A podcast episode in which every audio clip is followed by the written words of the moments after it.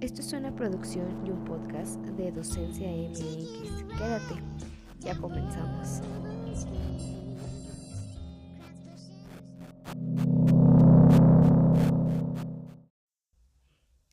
Hola, ¿cómo están? Espero que se encuentren muy bien en este momento de su día, de su tarde o de su noche.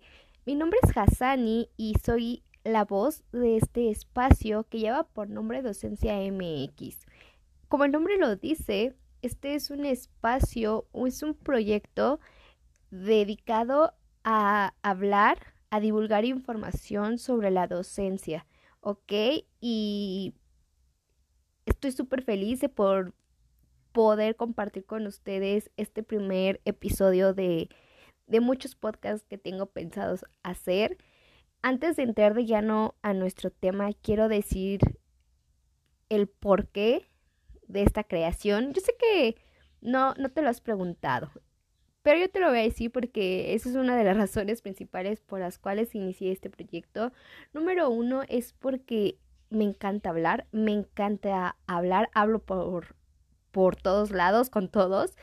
Y dije, ok, alguna plataforma donde puedas hablar y hablar y hablar. Obviamente, pues creo que está esto, que son los podcasts y que me encantan. Soy fanática de, de escuchar eh, a personas hablar sobre temas interesantes e informativos.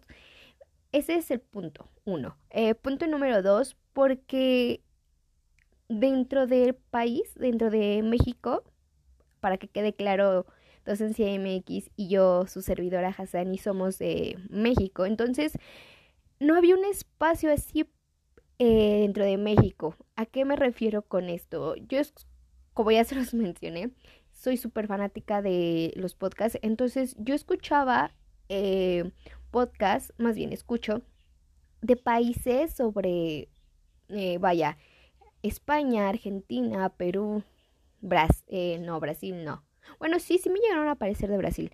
Pero lo que voy es que dentro de México no había un espacio con este contenido de gente joven hablando sobre, sobre educación, sobre docencia, sobre enseñanza, sobre aprendizaje.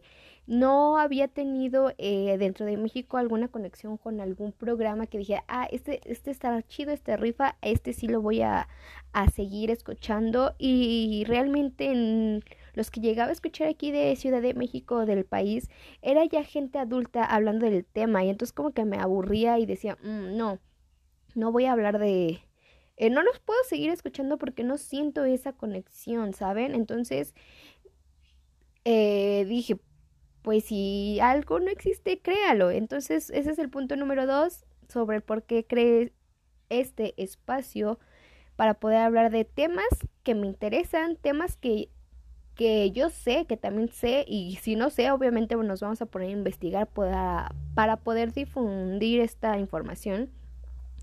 Y sí, básicamente son los puntos más importantes por las cuales este espacio hoy por fin cobra vida, hoy por fin va a haber la luz y que su mayor objetivo son este espacio, los podcasts, ¿ok? Em, elegí como tema principal el docente en la sociedad, el cual es el nombre de este podcast, como ya lo pudiste haber leído, si es que has llegado hasta este momento y llegaste aquí por algo, recuerda que si tú no eres eh, docente o estudiante de mm, alguna carrera dedicada a la educación, no te preocupes. Aquí eres bienvenido y si te encanta el chisme, aquí vas a poder estar y escuchar y aprender. Recuerda que siempre hay algo nuevo por aprender y tal vez este podcast y este momento llegó a ti porque esto es lo que hoy tienes que aprender. ¿Ok? Entonces quédate y ahora sí, vamos a iniciar. Después de esa larga introducción del por qué estamos hoy aquí y del por qué esto existe, vamos a entrar ya de lleno a nuestro tema porque si no esto no va a terminar nunca y a mí los podcasts de más de media hora me aburren. Ok. Existen personajes dentro de la sociedad y de la historia que son sumamente importantes y los cuales Em, sustituir no es tan fácil.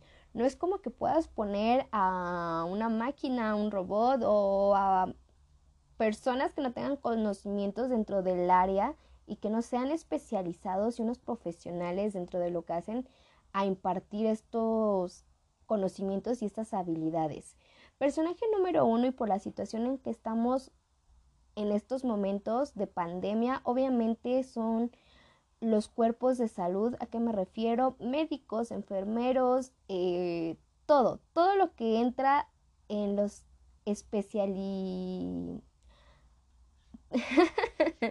todo lo que entra dentro de esa especialidad de la salud es el personaje, que no puede ser sustituido tan fácilmente, ¿ok? Entonces, eso. Personaje número dos, que no puede ser sustituido por una televisión y que esté dando clases y ni por una computadora que puede que te dé todos los conocimientos que tú quieras, pero que no va a ser el mismo proceso de aprendizaje, es el docente. El docente es una de esas figuras que jamás jamás va a poder ser sustituido. Y eso sí quiero que quede bien claro, ¿ok?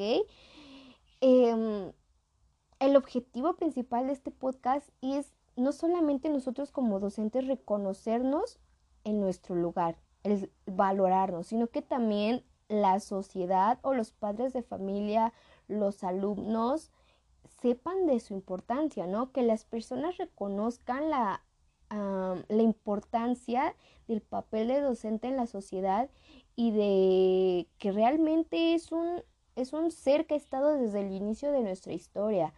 Si nos vamos un poquito a la definición de lo que es el docente para seguir con nuestro tema, o sea, básicamente, perdón que repita tantas veces la palabra docencia, pero es que es, de eso se trata el espacio y de eso es nuestro tema principal. Ok, Miren, la palabra docente designa a quien ejerce la enseñanza, la educación y también ha relacionado, va relacionado con su práctica de enseñanza. Esta palabra proviene pues obviamente del latín. De esta palabra se mm, deslindan, no, no, no, esa no es la palabra correcta, se derivan exactamente la palabra docere, que es enseñar, docents, y docentes que el que enseña prácticamente y para no hacernos el cuento más largo es aquel que sabe hacer el arte de enseñar. Eso es un docente. Y como ya se los mencionaba, ha estado presente desde el inicio de nuestra historia. En la edad antigua, pues los griegos llamaban a los maestros paidogogos, ¿ok? Que de ahí pues viene la palabra también pedagogos, que después de este, más adelante vamos a hablar de los pedagogos, ahorita no es su momento. Em, básicamente eran los encargados de acompañar a los niños y en ocasiones de instruirlos. En Roma, quiero recalcar que los griegos como que tomaban al docente o a las personas que enseñaban como sus esclavos, más así como que no les daban tanto valor, pero sin embargo eran los más sabios los que enseñaban. Entonces ahí como que mm, con los griegos como que no me, no, no conecto esa idea, ¿no? Ya en Roma tenían más prestigio, los maestros em, tenían más poder, eran más reconocidos y más dignos. Y aquí empezaron a, llamarlos pedagogos, no docentes. Aquí su, su nombre estrella era el pedagogo. En la época, pues obviamente de los romanos fueron Sócrates, em, que él decía que la pedagogía es una que trata, es una aquella que trata de ayudar al alumno alumbrar los tesoros escondidos en las profundidades del espíritu. Hay nada más. Después de ahí tenemos a otro gran maestro, filósofo, claro que sí, que es Platón. Eh, decía, para ser gobernante educar será necesario para recibir una esmerada educación desde la infancia. Por eso desarrolló el primer plan de enseñanza. Eh, también podemos ver que en este contexto el maestro era sinónimo de sabiduría. Dentro de los romanos, era, como ya se los mencioné, más importante. Y también cabe recalcar que los romanos fueron los que crearon eh, las primeras escuelas que llevaban por nombres liceos. Así que si tu escuela o tu centro de trabajo es Liceo Sócrates, ah, pues es porque viene en honor y en reconocimiento a los inicios de la educación, ¿ok? Poquito más de historia podemos ver en Edad Media, que venía en la escuela de Alejandría. Aquí el maestro tenía la función de orientar a mejorar el ánimo y no instruirlo, y, sino más que nada era como un guía, ¿no? No tanto esta imagen súper poderosa, sino aquí se le dio más que nada la, la imagen del guía, del acompañamiento, de ser compañero, pero sí tenía un nivel de superioridad ligeramente los hijos de las familias acomodadas eran quienes recibían esta educación. En esta época destacaron los siguientes maestros, Vicente de Baurais, Juan Gerson y San Anselmo. ¿Ok? Esto fue durante la Edad Media. Aquí también como que ya empezó esta ondita de las clases y de que, ay, pues si eres de familia acomodada, tendrás derecho a la educación y si no, pues órale, a lo que te tocó nacer y a servir a las personas con más recursos, ¿no? En la edad moderna em, destacó, ¿qué les puedo decir? El estudio de las humanidades. Aquí es cuando ya no solamente eran las ciencias exactas o las matemáticas y toda esta onda que tanto practicaban los romanos, sino que se les empezó a dar esa importancia y esa divulgación a las ciencias de humanidades y los programas educativos empezaron a modernizar.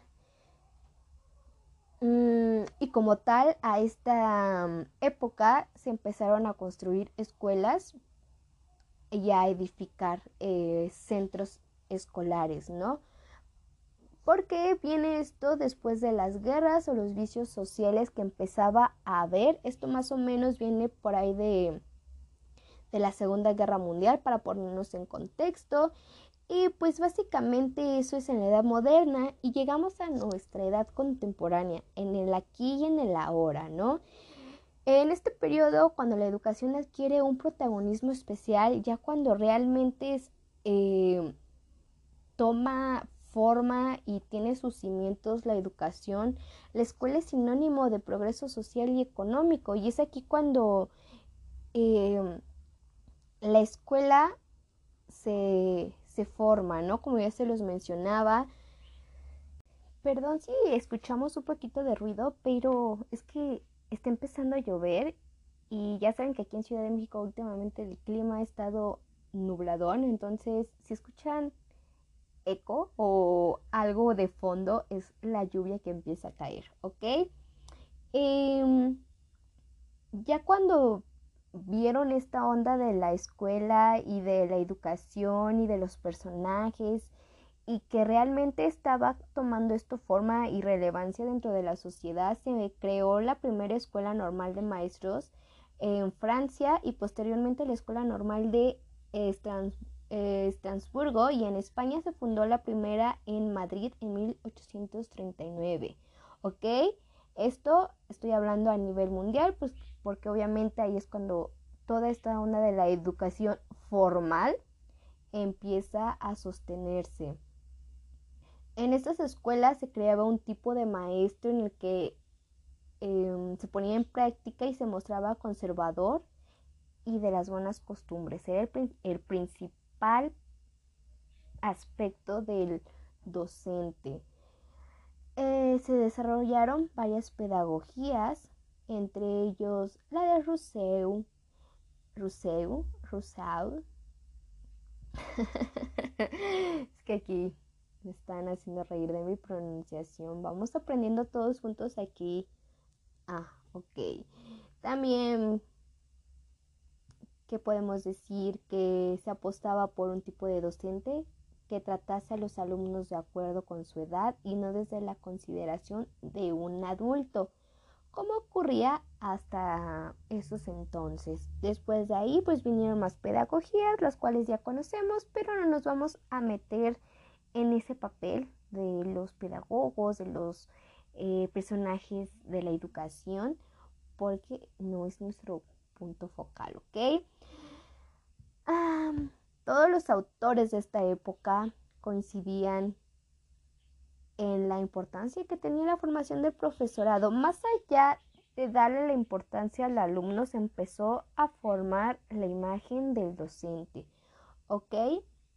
Em, de esta forma, pues obviamente la persona instruida tenía que ser muy preparada culturalmente y pedagógicamente, o sea, manejar a la perfección el arte, claro que sí. Em, el arte del proceso aprendizaje y enseñanza y todo eso que nos enseñan en la universidad y en la normal y en las escuelas y en los talleres que nos dan para capacitarnos como docentes estrellas, la metodología, las didácticas, eh, tenías que saber impartir diferentes asignaturas, pero esto poco a poco fue poniéndose en marcha la renovación pedagógica del siglo XIX, ¿ok? Esto fue en el siglo XIX cuando se existía este perfil, el cual sigue muy presente a pesar de que pues ya pasó bastantito tiempo. Em, esta renovación en el cual decía que el maestro tenía que ser un hombre sabio, oculto, una biblioteca andante, se fue como que desmenuzando, se fue desvaneciendo esta idea y empezó a ser más como que cuadrada, ¿saben? Más como el autoritarismo, la memorización y la competitividad que tanto han impuesto dentro de las aulas y no esta libre enseñanza y esta libertad dentro del salón y dentro del aula o dentro del campo donde sea que se dé esta educación formal, ¿ok? Esto es básicamente lo que viene siendo la historia del docente en la sociedad y en un campo de educación formal. Y pues bueno, ya que eh, nos pusimos en contexto de la historia del docente, de su transformación de la imagen del docente, pues ahora sí vamos a hablar, voy a hablar sobre mis puntos de vista, ¿no? Del docente en la sociedad. Quería que primero todos entráramos al, al mismo rol, que todos entendiéramos su importancia y ya que estamos en eso, pues ahora sí a poner mi opinión. ¿Por qué el docente es tan importante en una sociedad? Ok. Em, porque pues básicamente el docente es el que, el que te va a educar a la sociedad, a tus individuos, no, no, no, a tus sujetos, porque pues diría mi maestra de psicología educativa, somos sujetos que conformamos una sociedad y somos seres sociables, no somos seres individuales. Así que si tienes esa idea, cuestionatela. no somos individuos, somos sujetos. Em, también esta idea, platicando con, con compañeros que se dedican, bueno, más bien con compañeras que se dedican a la docencia también, em, mencionaban que la educación, cuando ya vieron esta,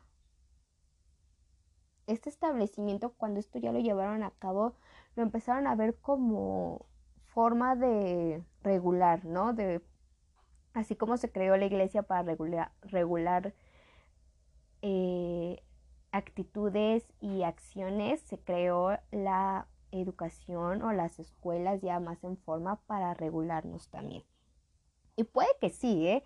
puede que realmente eh, sea uno de sus principales objetivos el que la escuela nos regule, pero pues yo creo que aquí también entra el libre albedrío dentro de las instituciones educativas y tú ahí como docente entras, ¿no? O sea, vas a regular y vas a instruir a personas para seguir el camino que todos llevan, ¿no? En el de ser, pues, personas obreras. Y ojo, no estoy diciendo que sea un mal trabajo o, que ser obrero esté mal, pero pues al fin y al cabo el obrero, pues, siempre es suprimido, ¿no? Y ya si nos metemos en la onda de la, del oprimido y del opresor, pues entonces nuestro sistema educativo aquí en México entonces nos está regulando y educando para llevar esa línea. Y es ahí donde tú docente, donde yo docente entramos y puede que, que digamos, ok, sí, nos, yo puedo decir, no, ok, entonces me estás diciendo que la escuela y todo este sistema se está creando para regularnos, pero yo no quiero gente así, ¿no? O sea, yo no quiero eh, niños y niñas que crezcan y que lo único que aspiren es a la competencia, como ya se los había mencionado, y a competir por un mejor trabajo y a competir por un mejor dinero y a competir y a competir y que jamás realmente estén aprendiendo lo que les gusta. Eh, ese ahí, es ahí, perdón, la importancia que tú tienes al ser docente y que seas consciente de que, de que qué tipo de docente eres. No podemos seguir echándole la culpa al sistema. o sea, si somos mm, claros, y creo que todos los que estudiamos esta hermosa profesión y vocación, sabemos que hace mucho el sistema y la currícula de SEP, de nuestro de nuestro sistema educativo dejó de funcionar, o sea, jamás se le ha dado una importancia y un seguimiento verdadero. O sea, creo que compartimos todos la idea de que es este mm, la currícula de SEP es como un perrito en la azotea, ¿no? O sea, más bien, más bien, mis metáforas dicen que utilizo, más bien, este, la educación es el perrito en la azotea, ¿no? Y el dueño, que a veces se acuerda de que tiene un perro en la azotea, pues es es nuestro secretario y es nuestro presidente, y pues a veces también la educación, ¿no? La sociedad, por así ¿Qué pasa cuando al dueño se le olvida que tiene un perrito en la azotea? Pues no le da de comer, no lo baña, no lo saca a pasear y pues prácticamente pues el perrito en la azotea amarrado pues se termina muriendo, ¿no? O sea, porque pues jamás le hicieron caso, jamás lo sacaron al patio, jamás le dejaron experimentar y ver qué es qué es bueno y qué no. Entonces eso es lo que pasa también con nuestro sistema educativo pero no me quiero desviar y ese no es nuestro tema. Pero pues sí era algo importante que decir. Creo que si tú me estás escuchando y eres alumno o alumno de nivel básico, de nivel medio superior, superior o eres alumno que también estudia algo relacionado con la docencia o simplemente ya eres un docente titulado y egresado y que tiene años de servicio, vamos a compartir en que la currícula de nuestro país no sirve. O sea, se esfuerza, pero no es un esfuerzo suficiente ni convincente el que realmente funcione, ¿no? Entonces, ¿qué pasa? Al no tener una currícula realmente chida, buena, que valga la pena y que motives no solamente a los docentes, sino a tus alumnos, y aquí ya voy a hablar como alumna y no como docente, eh, cuando llegas a nivel superior, pues te encuentras con docentes, con maestros, a mí me tocó maestros muy bien preparados, licenciados, ingenieros, matemáticos, historiadores, o sea que tienen estudios dentro de esas áreas y que son unos fregones y unos chingones y que los conocimientos que nos dan pues son los necesarios o los que tienen que cumplir de su lugar, ¿no? De su, lo que les marcan su, sus libros, sus contenidos. Pero no tiene ni idea de cómo compartirlos, ¿no? O sea, les digo, aquí yo les hablo como alumna, maestros muy, muy bien preparados con títulos inmensos, pero que a la hora de que das la clase es de, pues es que no, no, profe, no, no le entiendo, ¿no? Y esto pasa mucho con a mí, yo voy a hablar personalmente en las matemáticas, ¿no? Yo decía, es que yo estoy peleada con las matemáticas porque nunca me tocó un profe que realmente, un docente, un maestro que realmente se la rifara. Y puede que para el maestro también sea frustrante y diga, pero pues es que es bien fácil, ¿no? Porque tú como especial, como persona especializada en el tema, pues sabes que es fácil porque lo sabes hacer y lo llevas haciendo por mucho tiempo, ¿no? Llevas sabiendo matemáticas más tiempo que yo y la sabes llevar a la vida, pero pues una que es una mortal en las matemáticas, pues nomás no. Y ahí es cuando entra la frustración y dices, iba a decir, güey, y es cuando dices, oye, no, pues no me entran y me frustro y repruebo y el profe reprueba y es cuando también dices, pues, ¿qué onda? Pero no es eso, es que también no se le está dando una importancia y una preparación a esas personas, a esos eh, docentes, ingenieros, filósofos, historiadores, matemáticos, no se les da una instrucción de docentes, no se les da un taller de microenseñanza en el que diga, ¿sabes qué? Tienes que tener estas habilidades y tienes que saber estas metodologías y estas didácticas. O sea, al docente para el sistema básico, no kinder, ahí están las escuelas para las educadoras, eh, primaria está la normal y hay universidades como eh, la mía que están metiendo programas de educación para que se pueda regular al educólogo, al psicólogo educativo y al pedagogo. Que ojo que de estos tres la docencia solamente es una oportunidad de campo laboral, no lo es todo. Pero ¿qué pasa? Eh, hacemos un poquito de paréntesis en nuestro tema. ¿Qué pasa con educólogos, con psicólogos educativos, con pedagogos?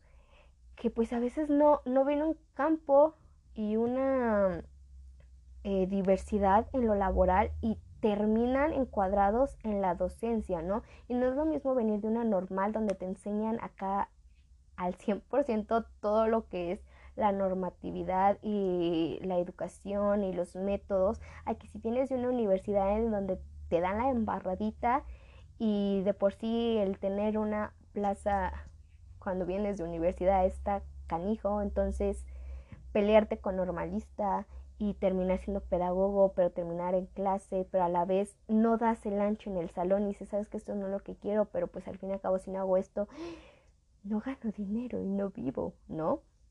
Entonces, ¿qué pasa con esos profesores que no tienen un, una introducción a la docencia? Es lo que pasa con toda eh, esta... Es lo que pasa con todos estos docentes o que terminan estos ingenieros matemáticos, estos em, profesiones que terminan en la docencia. No hay una introducción, no hay un seguimiento para estos profesionales. Simplemente es como que, ajá, ah, qué chido, tu certificado dice que eres este filósofo. Pues mira, aquí tengo un espacio, maestro de filosofía. Y pues ya, chido, terminas como maestro de filosofía, pero pues en sí, pues sabes de filosofía, pero mm, aprendes a ser maestro por el día a día no porque te lo enseñen, ¿saben? Entonces ahí siento que también esa onda está descuidada y es el perrito que les mencionaba en la azotea. Mm, regresando a nuestro tema, eh, la importancia del docente en la sociedad, pues es eso, que tanto el gobierno y el sistema y esta onda que nos tiene que dar respaldo, no solamente eh, monetario, ¿no? Que ahorita también leyendo este, tweets, pues hay a muchos maestros en Michoacán que no les han pagado, ¿no? Hay mucho maestro desempleado, yo soy una de ellas, que, que pues perdieron su trabajo porque a nivel privado, de docentes que trabajamos a nivel privado, pues no hay un seguro, ¿no? No es como que estás avalado como maestro de sistema público que pues tienes tus pagos y eso entre comillas porque muchos maestros de Michoacán, reitero, no tienen pagos, ¿no? Y eso siendo maestros a nivel público. Ahora nosotros los maestros a nivel privado que no tenemos, uno, eres maestro a nivel privado y aparte eres estudiante de escuela eh, universitaria, las posibilidades para el magisteriado o el docente o las plazas está canijo, ¿no? Eso, eh, no hay un respaldo económico por parte del gobierno y no y como no hay un respaldo es porque no les importa en lo mínimo la educación, no les importa en lo mínimo sus docentes y sus o sea, ni siquiera nos ven como empleados, porque si nos vieran como empleados, pues yo conozco muchas personas que tienen jefes y se preocupan por ellos, ¿no? Entonces realmente les valemos tres kilos de... Les valemos, ¿no? Entonces no hay esa importancia y al no tener el respaldo de, de nuestro mayor institución que es CEP, pues obviamente ¿Qué podemos esperar de padres de familia? ¿Qué podemos esperar a veces hasta de alumnos? Y ojo, no quiero que aquí nos pongamos como los mártires y que los docentes somos unos angelitos y por mi culpa y por mi culpa. No. Pero solamente el reconocer que ese papel, al menos aquí, a mí, en mi país, ha perdido la importancia. Pero no porque la haya perdido, y porque estoy consciente que tal vez ya no es la misma imagen que era eh, en su momento, quiere decir que yo no se la voy a dar, ¿no? O sea, el papel de docente en la sociedad ha venido en declive, sí, ya lo sé, pero también con ello es momento de que nosotros seamos eh, conscientes del poder que tenemos, ¿no? Y que sí, el país no va a cambiar solamente por educación, pero pues echarle un poquito de ganas a nuestro sistema, pues no nos caería mal, ¿no? Pero saber de nuestra importancia, el valorarnos, el respetarnos y el echarnos eh, todas las flores. Y aquí es cuando entra nuestro amor propio como seres humanos y como en esta profesión en la que tenemos en el valorarnos, ¿no? O sea, ya vimos que al gobierno, que a padres de familia y que a algunos alumnos les valemos, pues a mí no me va a valer, ¿no? A mí no me va a valer y me voy a dar mi importancia y me voy a actualizar y si soy eh, química, como tengo una compañera en la universidad que es química, ¿no? Y da clases en el CCH, pero ella porque se valora y porque sabe el poder que tiene y sabe los conocimientos que ella tiene por compartir, se metió a estudiar la licenciatura en ciencias de la educación y está aprendiendo todas esas técnicas y está adquiriendo habilidades para ser una buena docente, ¿sabes? Y, y te maneja tecnologías y, y sabe hablar y expresarse súper bien. Ella es química, pero sin embargo está llevando a la práctica su eh, vocación como química, pero le está complementando con una vocación de docente. Entonces, docente es la imagen y el físico, el cuerpo del docente es muy importante.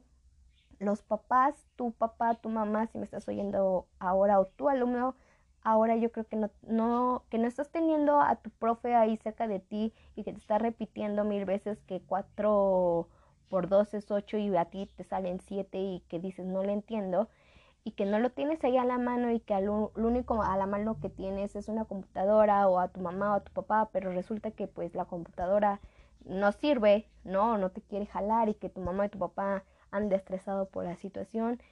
Y es ahí donde necesitas a tu profe, ¿no? Valóralo, eh, mamá, papá, rífatela, rífatela, rífatela mucho con tu hijo y este también es como un escarmiento para ti, mamá, para ti, papá, que, que aprendas a valorar esa imagen, no solamente aquí eh, por esta situación, sino que cuando acabe esta situación, que esperemos que sea pronto, y que tengamos la oportunidad de volver a tener clases presenciales, se valore esta imagen con, deja el amor, no vamos a romantizar, ¿no?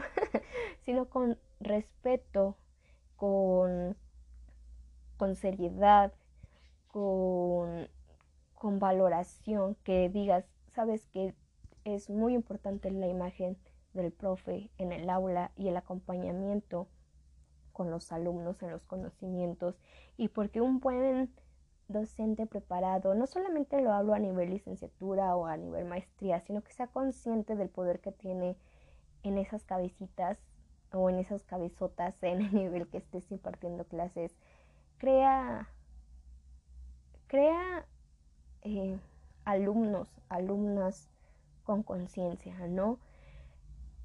haz que valoren tu trabajo, valora tu trabajo y siembra esa conciencia y ese respeto en tus alumnos y en tus alumnas. Y ya nos pusimos serios porque la imagen del profe, del docente, es muy importante. Realmente es muy importante. Y solamente quería que eso quedara claro. Creo que lo he dicho muchas veces, que es muy importante pero es que realmente lo es. No, no es lo mismo. Y yo lo estoy viviendo como alumna, como maestra. Eh, no es lo mismo, no es el mismo eh, aprendizaje. No, no es, existe, no es ese aprendizaje significativo. Nada, se lo reitero una vez más. Somos sujetos que tenemos que convivir entonces es parte de nosotros, somos humanos, tenemos que convivir y gran parte de nuestra vida se va en un salón de clases. Entonces el respetar a tu maestro, a tu maestra, el valorarlo y el valorar a cualquier persona, no solamente a tu maestro, a tu maestra, al valorar y el ser conscientes creo que es lo que nos va a llevar a un grado de humanidad y de tolerancia y de empatía, ¿no? Em, espero que al momento de que esté editando este podcast no dure más de media hora porque si no, no sé qué voy a hacer porque, como se los mencioné, me aburren mucho los podcasts que duran un chingo. Entonces, espero que el tema haya de su agrado, que no me haya salido tanto del tema, que, que haya quedado claro y si no, que al menos te la hayas pasado chido escuchando aquí mi voz. Ya dejó de llover, o sea, no llovió tanto. Em, espero y no te arte mi voz y que compartas que y si no tampoco hay problema ¿eh? si no compartes mi punto de vista no hay problema y, y San se acabó puedes cerrar el podcast en cualquier momento y decir pues la neta no comparto lo que dices y no pasa nada pero si lo compartes pues qué padre me alegro que, que haya alguien más que piense igual que yo eso está súper cool y pues básicamente eso sería todo por mi parte.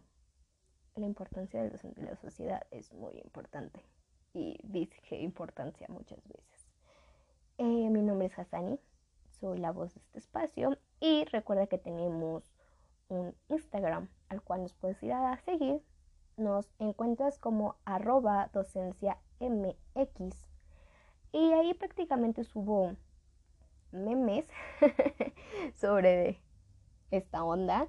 Em, vamos, vamos empezando este proyecto, entonces espero crecer mucho, espero que llegue a muchas personas. Eh, es un espacio, te lo repito, para aprender, pero aprender de una manera no tan formal, sino de una manera cool, divertida, que pases el tiempo, que mientras estés haciendo tus tareas, mientras estés planeando, mientras estés calificando, escuches esto y digas, ah, no, pues esta morra sí tiene razón en lo que dice, o sabes que no, no comparte lo que tú dices, que lo escuches, que te relajes, que te diviertas, que aprendas o que te rías.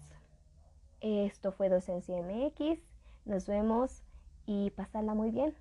Cuídate mucho y bendiciones.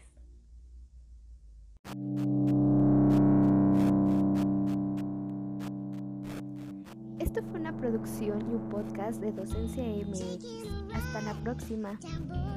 No olvides compartir y seguirnos en nuestra cuenta de arroba docencia MX.